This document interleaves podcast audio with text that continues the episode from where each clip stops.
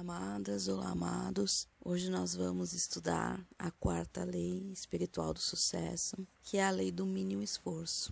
E é a lei do mínimo esforço que manifesta toda a natureza ao nosso entorno. Todos aqueles seres que estão profundamente conectados com a essência de suas vidas estão agindo conforme a lei do mínimo esforço. Observando a natureza, a gente se conecta profundamente com ela. Ninguém tem dúvidas ao ver uma bela árvore que ela simplesmente está manifestando sua mais pura essência. Ninguém tem dúvidas que a flor, ao desabrochar, está simplesmente seguindo seu fluxo. E essa lei é mais uma vez o ápice das três outras leis.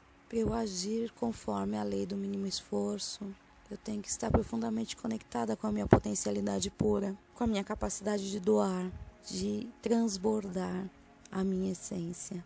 Eu tenho que estar profundamente conectada com o meu karma e com o meu dharma, com a minha capacidade de estar ali presente, me manifestando em excelência, transcendendo todas as minhas dificuldades num mergulho profundo do meu eu.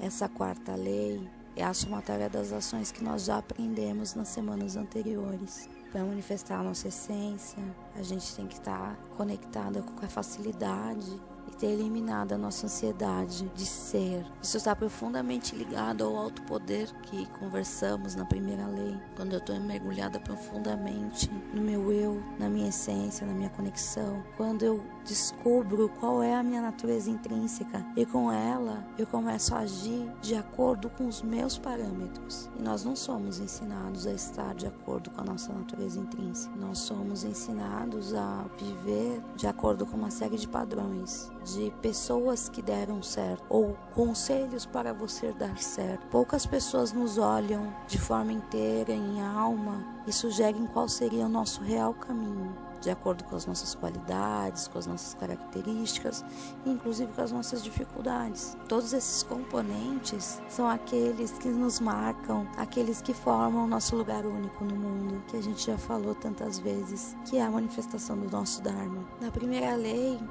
existe a sugestão de nós entrarmos em contemplação com a natureza. E acredito que essa contemplação nos põe agora em profunda conexão com essa quarta lei, porque a gente começa a entender como a natureza se entrega ao momento e à situação e deixa as coisas acontecerem. Chopra fala que o mínimo esforço acontece quando as nossas ações são motivadas pelo amor. Mas eu queria frisar aqui que amor é uma palavra que foi usada de muitas formas e às vezes indevidamente. Muitos associam o amor com posse, muitos associam o amor com controle. E não é esse o amor que ele fala. É o amor que desperta do espírito, que nos conecta com a nossa essência. É o amor que é a nossa bússola para o que a gente vai fazer ou não. É aquele amor que a gente aprendeu na terceira lei, que deixa o nosso corpo confortável ou não. Assim como a doação da segunda lei, que muitas vezes foi associada a um ato sacrificioso, pseudo-abnegado, com um possível ganho de bênçãos, com um toma lá da cá. Esse amor que manifesta a lei do mínimo esforço, ele está profundamente ligado ao nosso amor próprio, à nossa conexão com o nosso espírito, e não necessariamente a conexões externas. As conexões externas são resultado dessa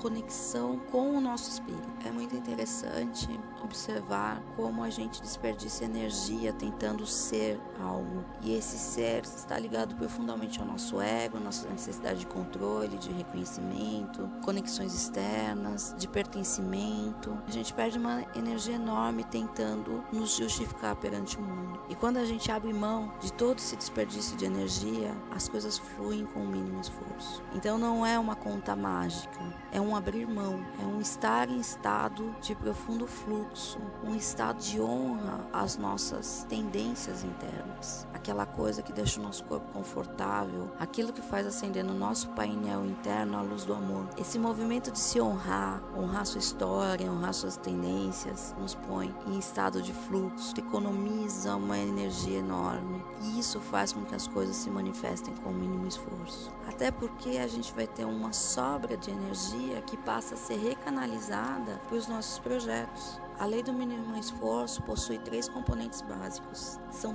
três grandes lições de vida também. A primeira é a aceitação. Aceitação é simplesmente assumir que tudo é como deve ser. Aceitar que as pessoas, as situações, os problemas, as dificuldades simplesmente são como devem ser. Particularmente acho que isso está profundamente ligado à lei do karma, como a gente já viu, três formas de lidar com o karma, inclusive com a transcendência. Claro que a aceitação não tem a ver com passividade, tem a ver com olhar claramente a situação no momento, aceitar como ela é, mas aí entra em ação o segundo componente, que é a responsabilidade. A minha responsabilidade passa a ser ter a melhor resposta para essa situação. É ter a noção que a realidade é uma questão de interpretação, que não faz diferença exatamente o que aconteceu, mas o que eu faço com o que aconteceu. Entender que dentro de todos os problemas há a semente de uma grande possibilidade. Entender que aquilo pode me conectar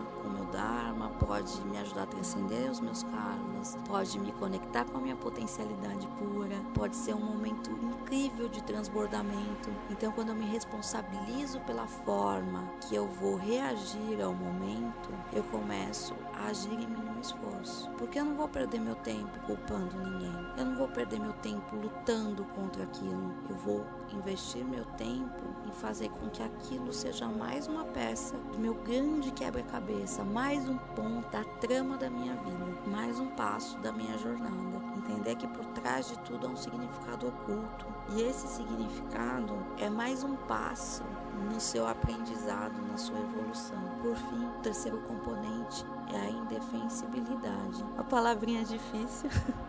Mas é isso, né? A gente passa tanto tempo tentando se defender, defender nossos pontos de vista, defender quem somos. Geramos um estado de agressividade tão grande perante a vida, achando que tudo é luta, e tudo isso leva muito a nossa energia. O mínimo esforço está diretamente ligado a um processo profundo de economia de energia para investimento no que realmente importa. Quando eu paro de tentar me defender, eu diminuo, porque eliminar o ruído interno é para aqueles grandemente treinados, mas eu diminuo profundamente o meu ruído interno naquele momento. Eu consigo olhar com uma certa pureza a situação. E aí, somados à aceitação e a minha responsabilidade por estar manifestando a minha essência ali, eu consigo ter uma resposta mais tranquila. Eu consigo acionar aquele estado que a lei do karma fala, que é de perguntar para o meu corpo o que, que eu devo fazer, se aquilo me atende ou não me atende, se aquilo me faz feliz ou não, se é leve ou se é pesado. Me faz presente. E em presença, eu economizo muita energia. Acho que todos observamos as crianças e vem aquele fluxo absurdo de energia e nos perguntamos: ai meu Deus, onde tira essa bateria? Mas se você for pensar,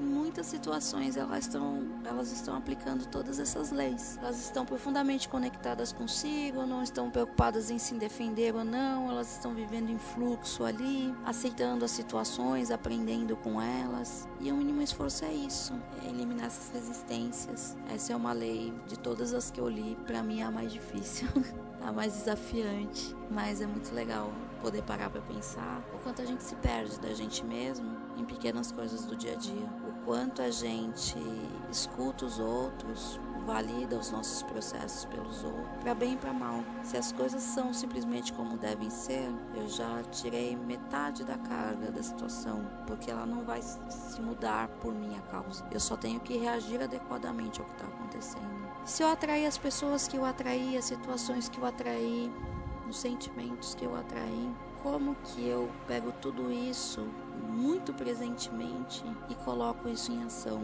numa ação consistente, numa ação coerente, numa ação conectada comigo mesmo, então com o projeto que eu falei para o mundo que eu manifestaria. Tem uma frase que diz que nenhum plano sobrevive ao campo de batalha, e é isso. A gente faz inúmeras listas e promessas, só que o presente é diferente. E se eu fosse viver profundamente no presente, como que seria? Se eu só atentasse ao presente, se eu deixasse o passado para trás e esquecesse o futuro, porque ele ainda não chegou. Se eu fosse viver só o presente, como que eu reagiria para a situação que está acontecendo exatamente nesse momento? Então acho que são três grandes lições, três grandes reflexões para essa semana: aceitação, responsabilidade e indefensibilidade. São três golpes duros para nossa conversinha do ego, né? Esse mimimi interno nosso, mas podem trazer tanta leveza para nossa jornada, para o nosso caminho.